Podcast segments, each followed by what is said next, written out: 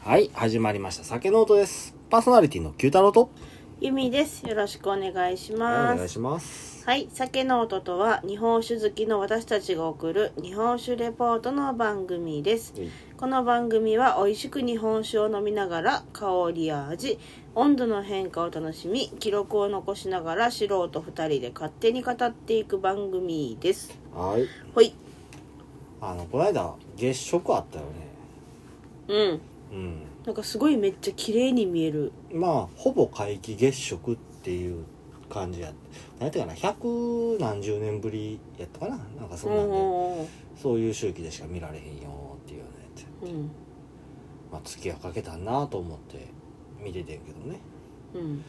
昔何年か前何年前やろえーっと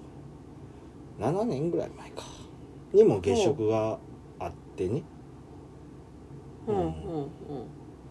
まだち幼かった子供たちを連れて外に行って「月食だぜあれ」っつって見せてうん。うた、ん。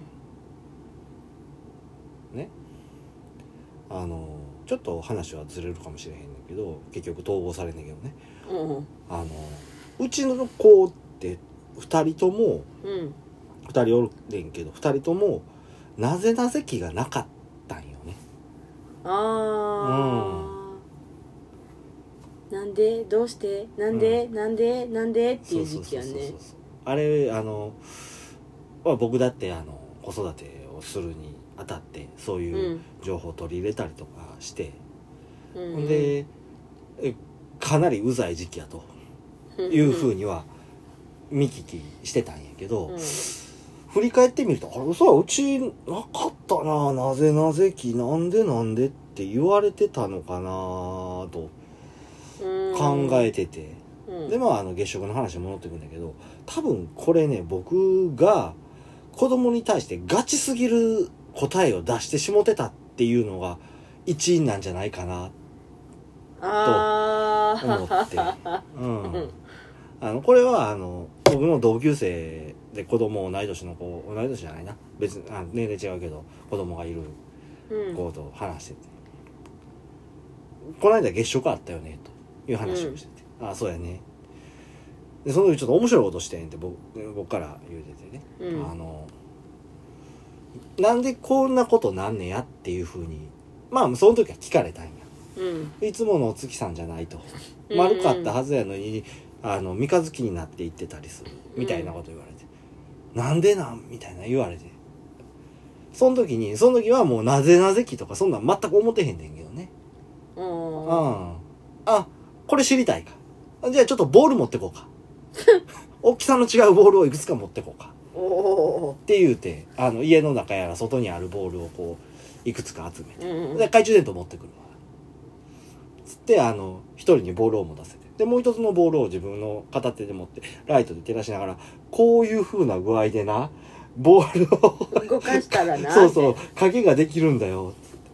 うん、で地球がこれとして月がこれとしてこういう風に回っててでその光は太陽からの光なんよってで太陽とこれ月と地球がこういう風に重なるとほーら影ができるでしょみたいなえっとちょっと待ってなぜなぜ期ってさ確か3歳とか4歳とかなんかそれもうそれぐらないんのか頃や小ったと学思う校入るまでぐらいの子やんな、うんそうそうそうそう何何中学生レベルの授業してんのそういやだって地球が回ってる月も回ってる、うん太陽も回ってるそれがそれぞれそういうふうに回ってるというふうにした場合、こうなるよねっていうえそれ普通に小学生レベルじゃないよねうん中学生だねそやんうなん中学生の理解うんなうんなんかっていうことうんうをんしたりとか、したって言うたらあんた頭おかしいって言われたけどなうんその友人にうんそこまでする 普通みたいな。いや、だって物出してきて実際のことした方が分かりやすいやんで。まあ確かにせやけど、みたいな。ううんん。とか、あとはあの、僕が、うあの、言うたら説明したがりやから、うん基本的に、うんうんじゃないとこんな放送もしてへんしねうんそうだね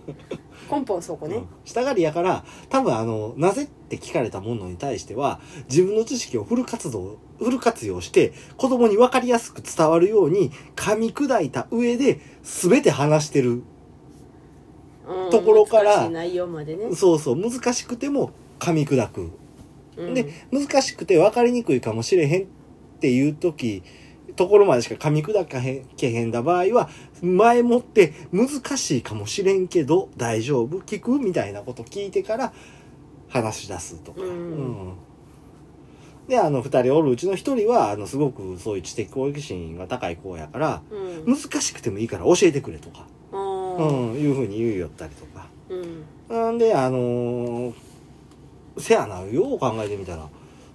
なぜなぜ期がその小学校までって言うだけど小学校入ってからもなぜなぜ期が続いてたかもしれへんな逆の意い味やずっとじゃないふわーっとゆるーくずっとなんかもしれうない、ん、これなんなんあれなんなんこれどういうことなんみたいなんて聞かれるたびに全てこ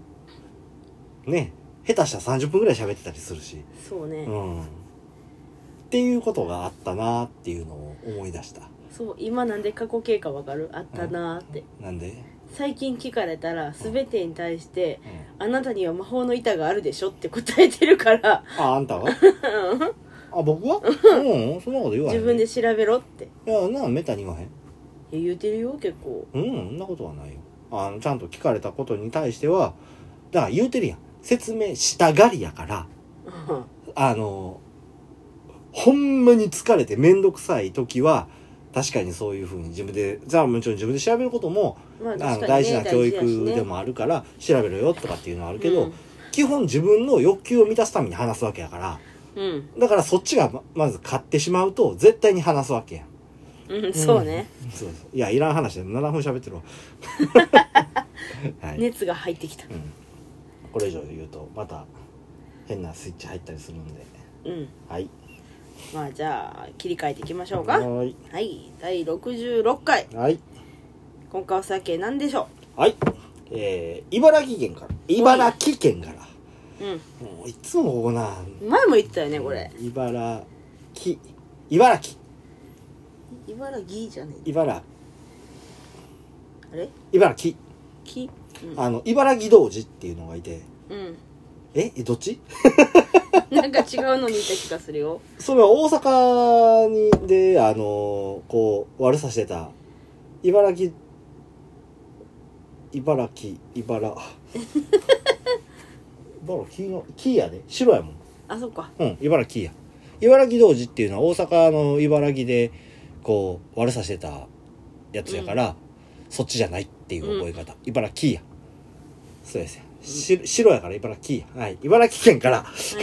来福酒造お来福さんうん。来福、えー、北条感謝祭、純米大吟醸室岡生原酒でございます。ほはい。うだねよっ。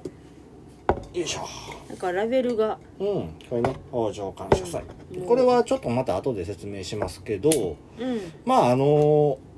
言ったらいいんやろいろんな蔵とのコラボレーションというか、一つの目標に向かってお酒を作るみたいなうんやつで北条感謝祭っていう名前をつけて、えー出してらっしゃる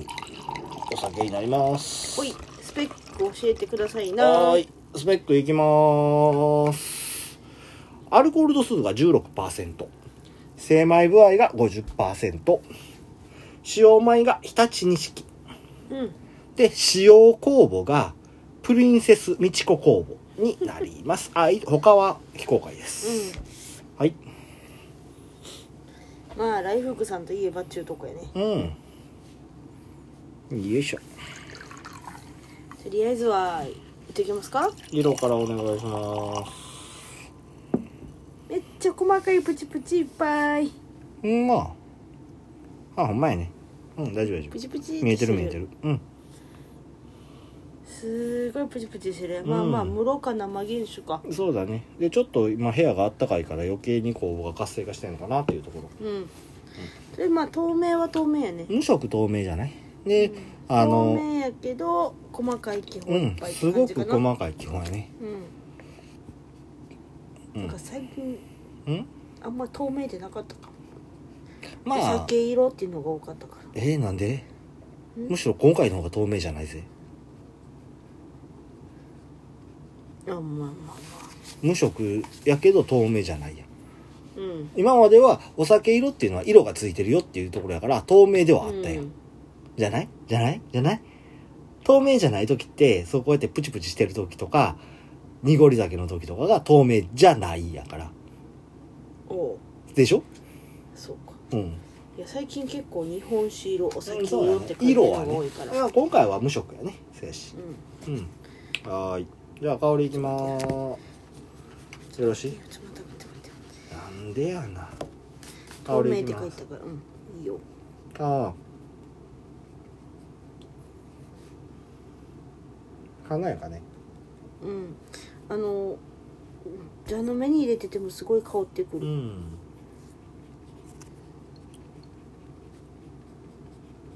なんじゃろまた複雑な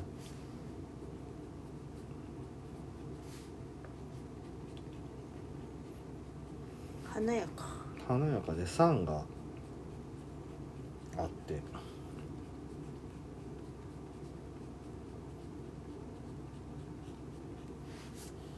うん難しいすごい甘い香りですねそうかなどっちかやつあーこれやしからんツンとくるね香りグラスやったらうん香りグラスと結構きついうんこれあれじゃないかな若干香りグラスが邪魔してるんじゃないかないやそんなことはないそうでもない、うんちょっと酸味はじゃあちょっとツンとくる感じやなセメンダインかな甘い香りもするうん、うん、まあなんせ華やかってとこかなうんうんこうあれやなすごい甘いフルーツは連想するんやろうけどなんやけどなんやろうって感じやな僕フルーツはちょっとうん全然分からへんな何かはあるよメロンうーんメロンうんいやーそこまで売りメロンな気がするうーんメロンな感じはないけど熟したメロンそういやあの香りグラスやとそこまで感じないかもメロンじゃないかな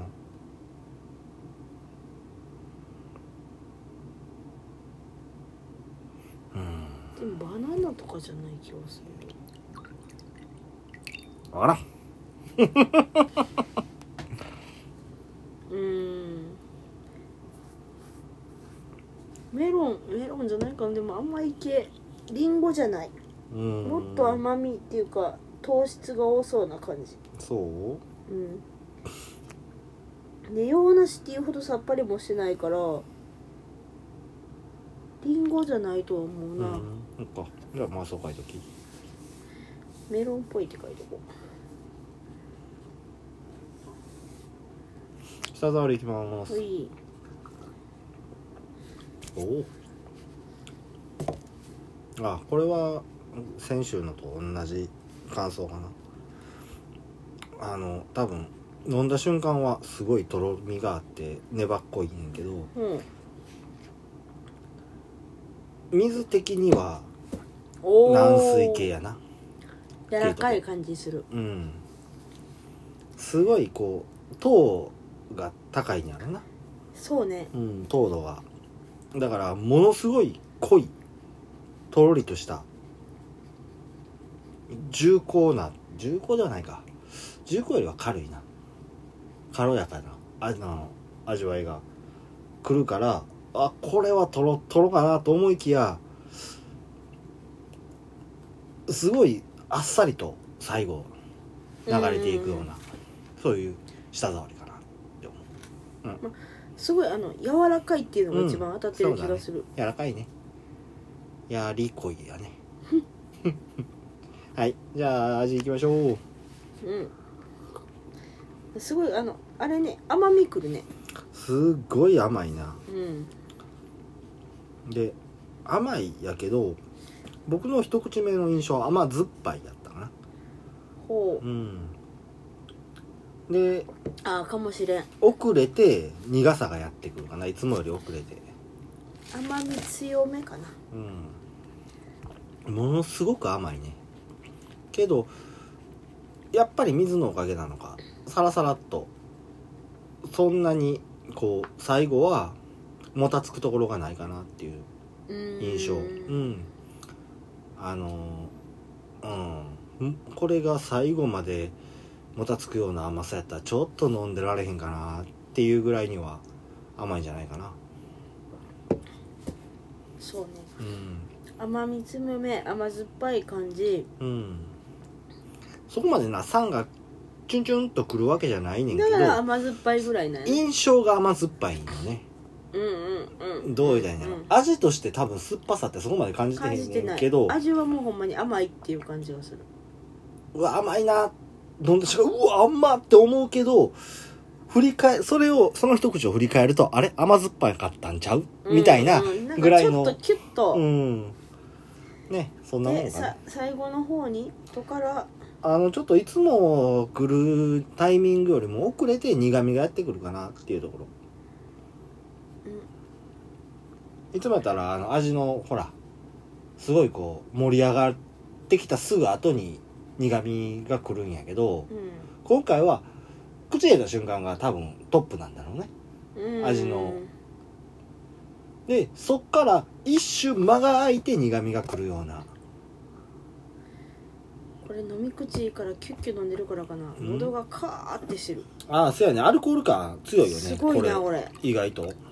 喉カッカカッカしてうる、ん、最後にこうアルコール感がブワーッとくこるれようなは味でいいのああいいよ別に喉がすごい焼けるみたいになってるうん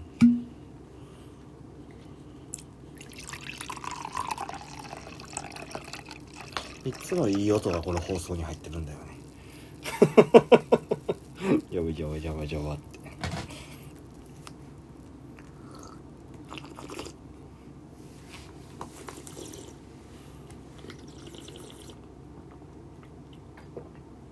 うん、やっぱりメロンじゃないね。バナナかいやバナナじゃない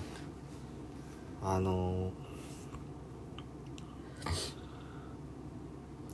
どうだろう梨とリンゴを掛け合わせたような感じかな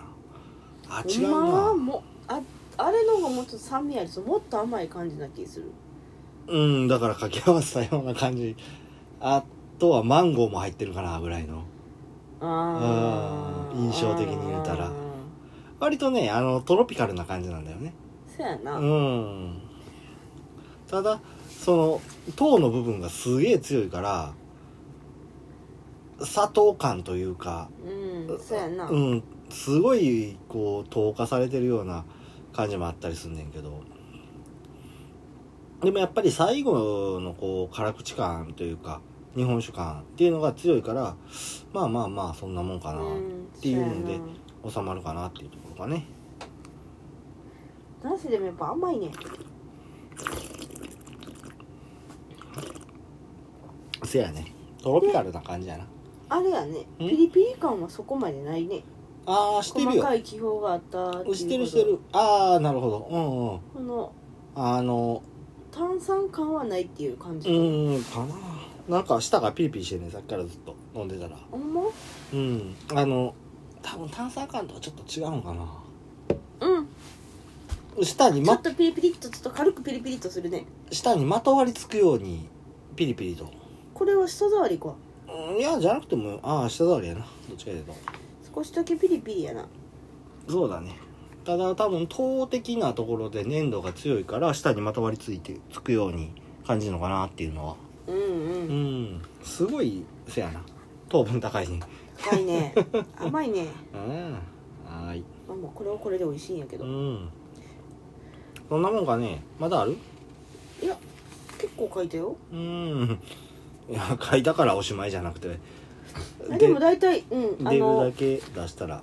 渋みがそこまで強くないかなない軽く最後にあるかなっていうところう苦んみ渋み私あんま感じひんけどなほんまにかすかにぐらいうん、うん、まあそんなもんかねなんせそうだね甘いね甘いねうんはいじゃあ味の方はレビューの方はそれぐらいでいいのかねね何、うん渋みわからんはい。じゃあ、来福さんお話入っていきます。来福酒造でございます。う創業は享保元年1716年ということで、えー、5年ほど前に300年を迎えられました。んおめでとうございます享保の大飢饉の頃ですな。うんあーのちょっと前か。 そうやなちょっと前やなじゃなかったらこれ酒屋なんてできんぜ。 そうね米がねえのに酒屋してどうすんだよはっーてい言われるわはい。現在の蔵元である藤村敏文さんという方はね、10代目になるんやけど、うん創業者は4代目の方になります。うん。うんなんかつい最近も聞いたような話だね。うんあの、金魚さんの時と同じようなイメージでいいのかな。うん。ただ、この創業者の方うんうんは、まあ、金魚さんの時とは全然違うくてね。藤村家っていうのは当時、えー近江商人として商いが行ってたっていうことで滋賀の方だったんだよ。ほうほうほううんで商売のために現在の茨城県筑西筑西市やったかな、うんうん、に訪れてでそこでお酒買おうとしてねお酒仕入れて売ろうぜっていう風なんで仕入れに行ったところであのその訪れた茨城県でうん酒造業を開いたっていう風に言われてるんだよおほなんでどこでどうなってそうなったまあまあいい水とうかんそういそううそうそ環うそ境うを見つけたってことなんやろね結あ局はそこら辺水すげえいいからねううんんであのー割と平野が広がるような場所やから、うんお米作ったりするのもすごいいい環境だっていうのまあね、だからもしかしたらあれかもしれんねそうやって行ってうんで向こうで飲んでうんこんなうまいのができんのやったらじゃあ作ってみようってなった可能性もあるねかもしれへんねまあまあ、これは分からへんけど、仕入れるんじゃなくて自分らで作って売ればいいじゃないかっていう風な可能性ももちろんあるやろうし、ありそうな気まがあ、するむしろそっちの方が自然じゃないかなっていうのは僕は思うんだけどねうんう、んまあそんなわけであの創業時はの屋号としては自身が近江商人だったっていうところでうん、大宮っていう風に、ああそうなうんだ、ん、して酒名を来福として酒造りを始められたっていうああところなんだよね。うん。まあ歴史としてはこんなもんで、まあやっぱり来福さんって言うたらこれよねっていうのあるよね。うんなんですか花工房そうだよね。花実写工工房房。うん。花工房使ってるお蔵さんで、まああの、来福さんが正直言うて、トップクラスそうだね、トップランナーというところで、そうやねもう20年うん花工房でお酒を作り続けてられて、現在では花工房での仕込みしかされてないとうんいうところになりますじゃあどうしてそうなったのかというとまあ今回のお酒プリンセスミチコっそうやねすげえ名前やなと思ってて言うたけどこれなんか知ってるこれあれじゃないのえっ、と今のうん皇后さん今のじゃないなじゃあえっ、とあれは皇后じゃなくて皇太后あれどうなの上上皇妃後はまあまあまあ、まあ、うん美智子様はいの名前をつけたバラじゃなかったかなあおーよう知ってんねそうそうそそうやんな、うんバラやんな確かまああのー世界有数のねバラの育種会社っていう会社やね、うんディクソン社っていう会社やねんけど、うんこれはまあイギリスにあんねんけど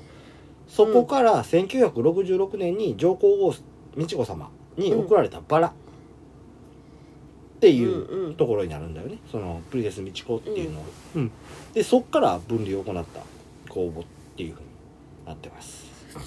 なかなか使えへん公募らしくてねそうやろねうん。でまあライフって今も言ったけどあの全てのお酒を花工房で醸してらっしゃるっていうところでやねんけど、まあ昔からっていうわけではないんだよねさっきも言ったけどあそうなんやうん、まあ20年ほど前からっていうふうにうん言ってたってところもあんねんけど、うんでこれを始められたのはいやあの東大の倉本、うんえー藤村敏文さんほこの方が始められたものになりますもともと敏文さんはね東京農大の短大コースかなうほうほう行っほてられてで卒業後は別の会社に勤められたあっそうなんやていう方やねまあどういう系統の仕事をしたはったんか全然分からへんかってんけど、あのそっから実家に戻られたんやけどううんその時の実家の大倉さん来福さんだよねあの、地元の主販店にさえ自分のところの先が置いてないっていう風な状況やったよねおうおんじゃあいい米と人気のある工房で酒作ろうとなったとてうんすでにそんなもん他の蔵もしてしそうね武器になり得ないとうんいうふうに考えられたんだよね、でそこで目に留まったのが花工房うん茨城県内でまだ誰も作ってないっていうところもあってうん意欲的に着手されていきますうんそれはすごいよねうん、まあそういうのもちゃんと理由があって、うんまあ、東京農大のあの短期コースって言ったけどうん短大コースって言ったけど、その時の恩師である中田久康教授という方がね、花工房を世界で初めて分離されでほう研究されていたっていう方になるんだよね。うん。で、中田教授のもとにはね、工房に関心を持つ学生の方々が多く集まってね、うん夜な夜な議論を行ってたらしい、うんその中で最近の新公募開発にはバイオ技術に頼る傾向が強すぎるとそもそもうん昔の公募は優秀な酒蔵に住み着いているものを探し出しうん培養して全国の酒蔵に配布していた天然の公募にはまだ我々が知らない清酒作りに適したものが存在するのではないかっていうところでね研究が始まってうんそれがまだ1990年代後半のことやったらしいのよすごいねうんまあだからすごい結局はうん倉敷工房ってことよねそうだねでそこをまあまあ培養してうんこんないいお酒できるうん工房見つけたよっていうのを教えただけであってあってことよあねそうそれがあの今の教会工房の元になってんのにうんあの最近の工房の作り方って技術科学技術に頼りすぎじゃないうん自分の知らなんかそうんねところにもっとおもろいええやつできる工房あるんちゃうんっていう考え方やなうんうんまあ確かにそうねついつい研究してそうだねうん、うんみたいな感じのとこあるもんうねんでまああの敏文さん自身も、うんあの研学生の頃の研究テーマっていうのが公募であったっていうところからね、ほうんう、永田教授に頼み込んで、うんもう卒業したってんけどねおう研究にこか加わらはったっていうところで、ほううんすごいねうん、でまあそこで初めて分離された公募っていうのはねうんなでしこっていう花の公募になるんだよ、ううんんまあ、ちょっとあの公募の分離の仕方とかは難しい話はさておきっていうところなねでしこどんな花だっけコスモスのちっちゃいみたいなやつかなああそうそう白い花そうやな小さい白い花うんうん、でその時にね初めて分離されたなでしこの工房やねんけどうん分離された工房っていうのはまた他の花かあの他の同じなでしこの他の花からうん分離してしまうとちょっとややこしになるよねほなそれは名前つけて管理はできるやろううけど、うんそれはちょっとやめとこうっていう話になって、その花で初めて分離したんをそれをユニークとしようとほいうところであのそれ以降それ以降なでしこからは分離公募の分離は行われなかったうあそうなんやうんまあ現在ではほらあの中澤酒造の漁をした時にうんあの桜から取った桜は多いねよく聞くっていううんか桜から聞くわけでもないがよく聞くあのライフさんでも桜工房使ってあるし、うんであのまあこっちは研究であっちは自社のその工房っていうところからあるんやかうんら、またちょっと違うんやろうけどね。うんまあその中澤酒造の時は何種類か工房があって今使ってんのはそれのうちの一つだけよそっからまた広がりはあるけどまだ着手できてないよっていうふううんな話をしてたと思うんやけど、まあ、今回のそのなでしこっていうのに関してはまあそれ以降分離はせずに行こうとうんで現在あるなでしこ工房はその時に分離された工房を培養したものにな培る養したやつっていうふうにそうやね言われてるんだよね。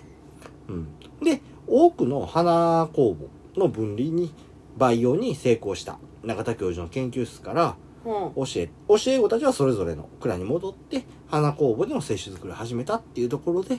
花工房が広まっていったっていうことになります。すごいよね、うん普通なんか咲いてる花とかからさうん、な何食べ物にかかるもんがせや作らねんのってそうそう思わへんもんまあね僕ら一般人からしたらちょっうんとうん分かりづらいところではあるんかなとは思うねんけど。うんすげえなうん、今一瞬米の花から分離した酵母であの酒を醸したら超面白いんじゃないって思ったけど酒で酒かそうもそうそうそうそうでまあその後ねあの32の小倉さんが集まってうん花酵母研究会っていうのが発足されてほ研究やら検査やら行ったりしてでまあ毎年夏にはね飲み比べイベント行われたっていうところに多くの活動されてるってういううところんうんあります、でちなみに花工房今までもこの花っぽいよねみたいな中澤さんの時でうんうんうんもあのやっぱり桜に引っ張られるよねとは言うてたけど、うん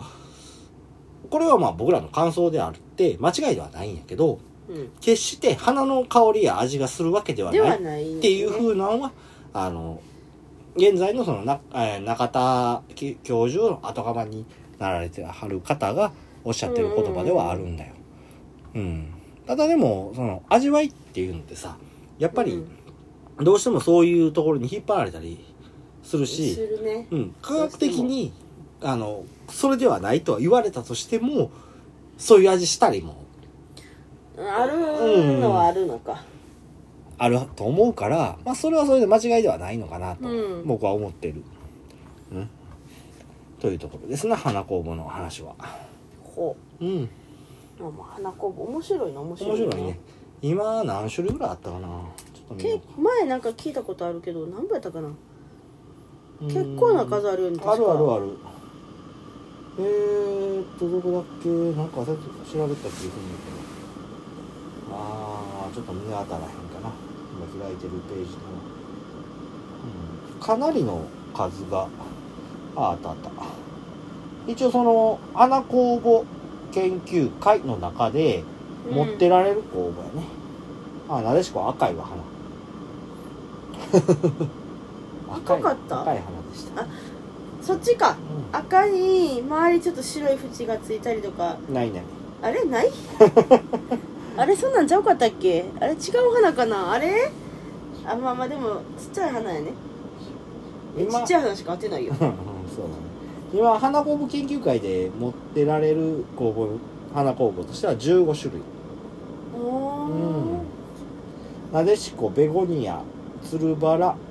アベリアシャクナゲヒビグサでいいのかなヒビソウなのかなカーネーションひまわりコスモスツツジイチゴ月下美人カトレアマリゴールドっていうところでで東京農大で持ってられるのはもっと数は多いというところになりますはいじゃあまあ花工房の話はこれぐらいにしてお米の話しようかまた今日もそうね、うんここもまたちょっと違ううん日立錦日立錦うん日立錦日立ってどこ知ってるちゃんと私に地理を聞くでないままあ日立って言ったら茨城だろあまあそうだけどさ、うんどこって言われてしっかり明確には言えなかったわ日立 エンパイアズネクス トそうそれそれすられたわはい。まあ、日立錦っていうのはね、まあさっき、まあ言った通り、茨城県との、あの、作られた酒造公的米で、これは県産酒造公的米としては初めての品種になります。茨城県のね。うん。開発には、1991年、から始められて、うん長い年月をかけられて行われて、えー品種登録されたのは2003年ということになりあます。そうだだよからま、だあの8年ぐらいかかってるのかな作るのにうんうんまあそんなに古い品種ではないよね精神うん特徴としては粒が大きくてねほ心拍に麹菌が入りやすくてうほタンパク質の少なさからううん雑味が出にくいっていう風なお米になってるんだよねあーうんだからまああのお酒作りに関して言うたらすごく向いてるお米にをうんなんとか作り上げた、前なのんとかおって言い酒方お酒作るよみたいなそうそうそうそうそうそうそうまあ心拍の大きさっていうのはちょっと書いてへんだから分からへんねんけど他のに比べてうんまあでもこれなんとか錦って書いてるから山田系のもんなんかなと思いきや山田の血統は入ってないんだよねあーうん特に見てた感じやったらあのコシヒカリとか日本バレとかうんそういう販売にも、うん、使われてるような米も入ってたりして、で、実際販売として食べられることもあるんだよね。うんうん。あのー割と雑味が少なくて、あっさりとした味わいのお米で、あそうなんやううん、結構美味しいらしいんだよ。ーなんんか書いてあったりでは、雑炊にしたら結構いけるぜっつって書いてあったような。ほう雑炊やったかなおじややったかななんかそんなんして。食食べるとうまいよっつって書いてあったりしてうんなかなかなかなかなねあの割とあの岩井県では割と使われてるようなお米になりますはーいじゃあパンできたんでいきましょうよいしょ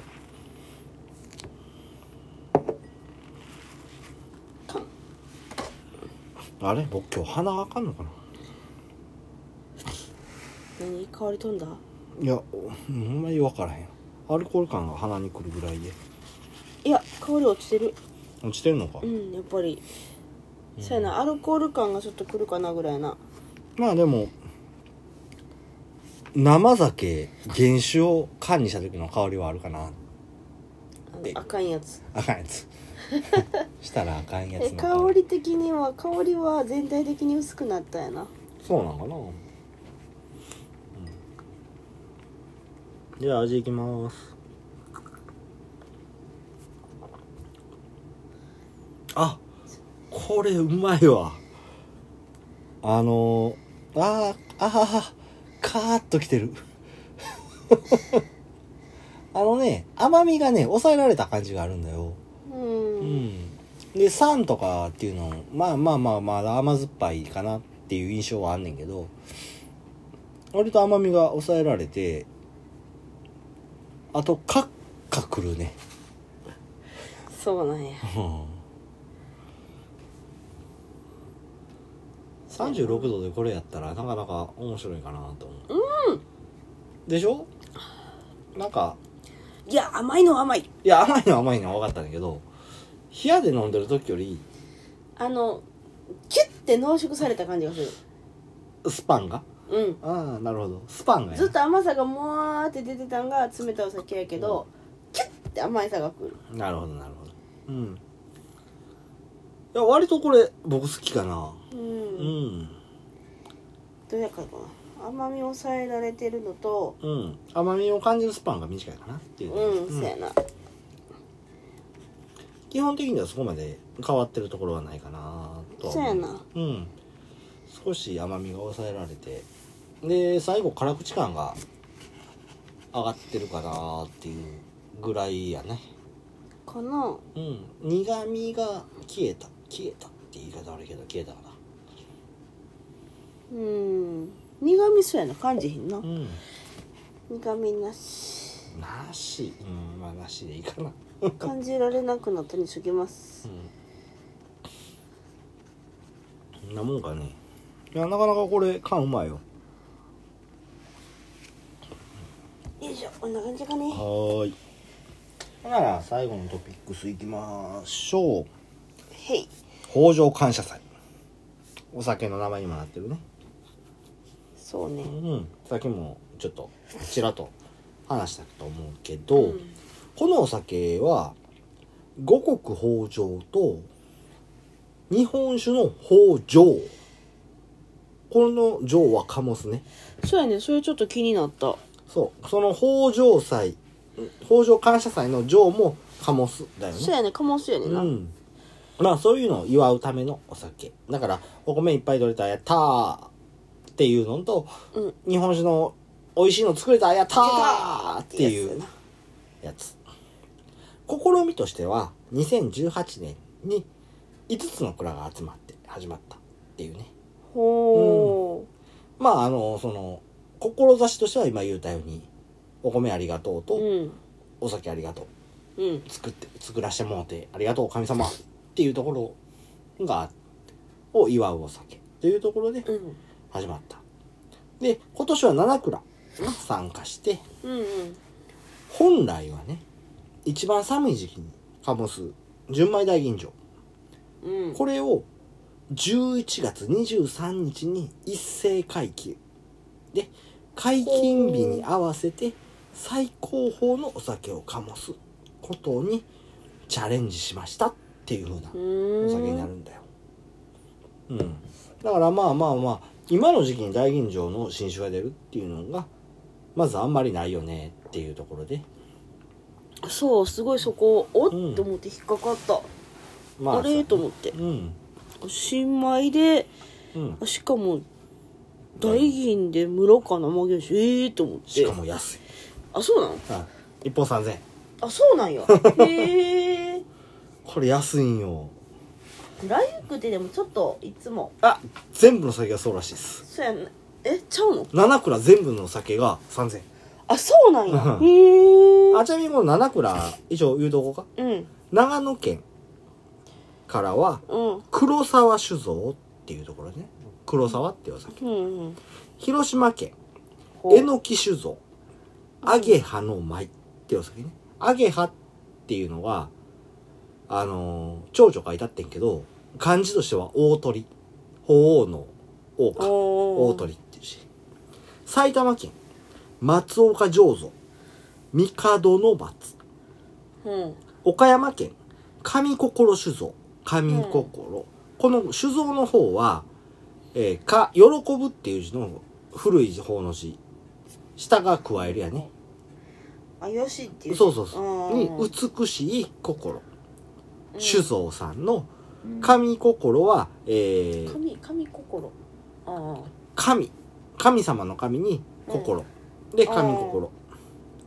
はいそれが岡山県ねでうん山形県、これは州法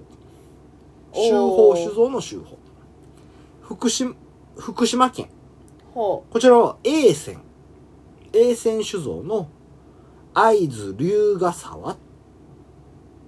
ていううお酒ほうほうほうほうえーラベルがあの見たこれは見たことあると思うんってだけことどあのなんか聞いたことあ玉るな玉を龍の手がガッて掴んでるやつ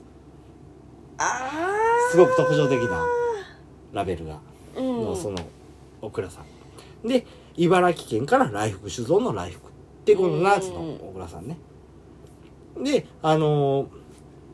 ラベルがすごい特徴的今回の写真も見てもらったらわかんないけどそうね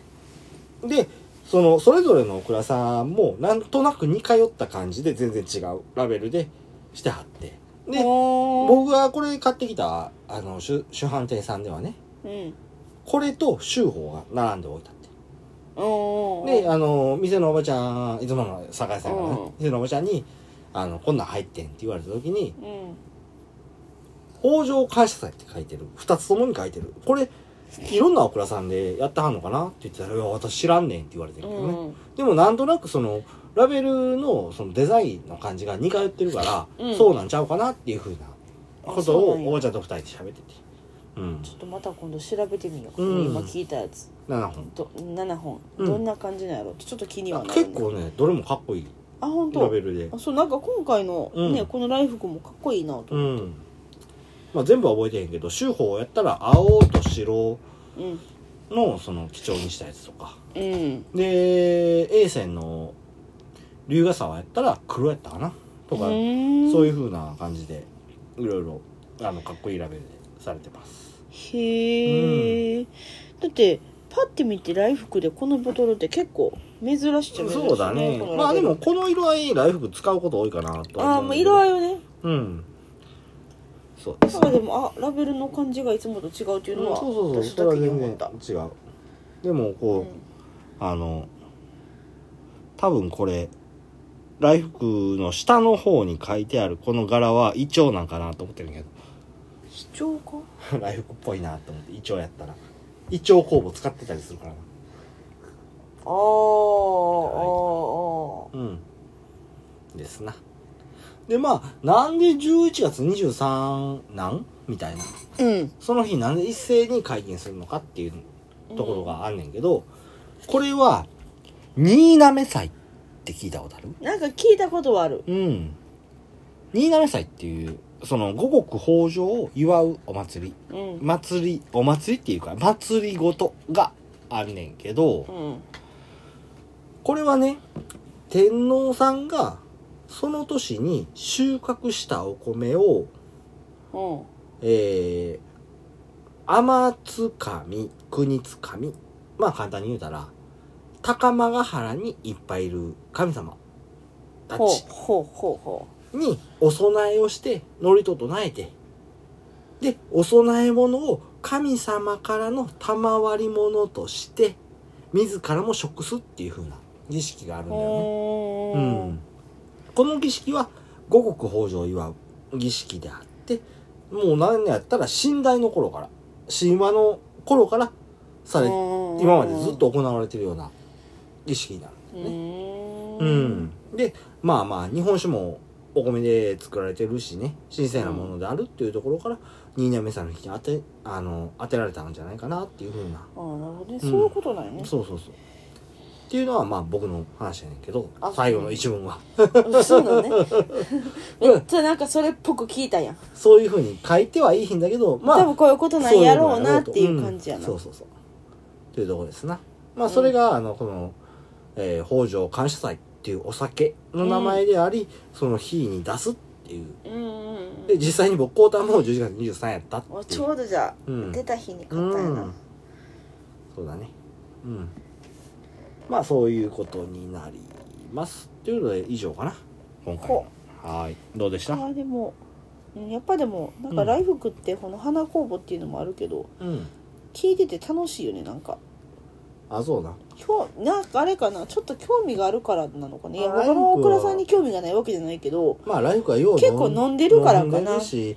まあ不思議なところではあるよねそうね不思議なお風呂さんではあるやろうしうんうんそれでかもしれんけどそうだね面白いうん、うん、じゃあもっと花工房の話した方がよかった詳いしやいなんか前にめっちゃ聞いた気がすんねんけどなうんまあ放送じゃないところで喋ってるかもしせれやないんの可能性が大きいかな一番その可能性が大きいかな 普段からそんな普段話ばかっらかなりしてるほんまやでうんということで今日はおしまいかな、そうですねはい最後までお付き合いありがとうございましたどういたしましてえそれ言うえ違う違 ういや逆やろあそうなの、うん私に話聞かせてくれてありがとうじゃないのいやあなたは話させてくれてありがとうやろあまあ承認下狩りやから承認欲下狩りやからはいていうかまあまあまあいいとしてはいツイッターやっておりますご意見ご感想などぜひツイートまたダイレクトメッセージの方でお待ちしておりますうんぜひね、送ってもらって意見、ね、聞かせてもらえると嬉しいなと思うので、どしどし送ってやってください。メールアドレスもありますので、そちらの方にもぜひメッセージお待ちしております。メールアドレスは、さけのうと2020アットマーク gmail.com sakenote2020 アットマーク gmail.com です。うんぜひぜひメッセージの方お待ちしております。はーいっていうところで今回はおしまいかなはーいはいじゃあありがとうございましたバイバイ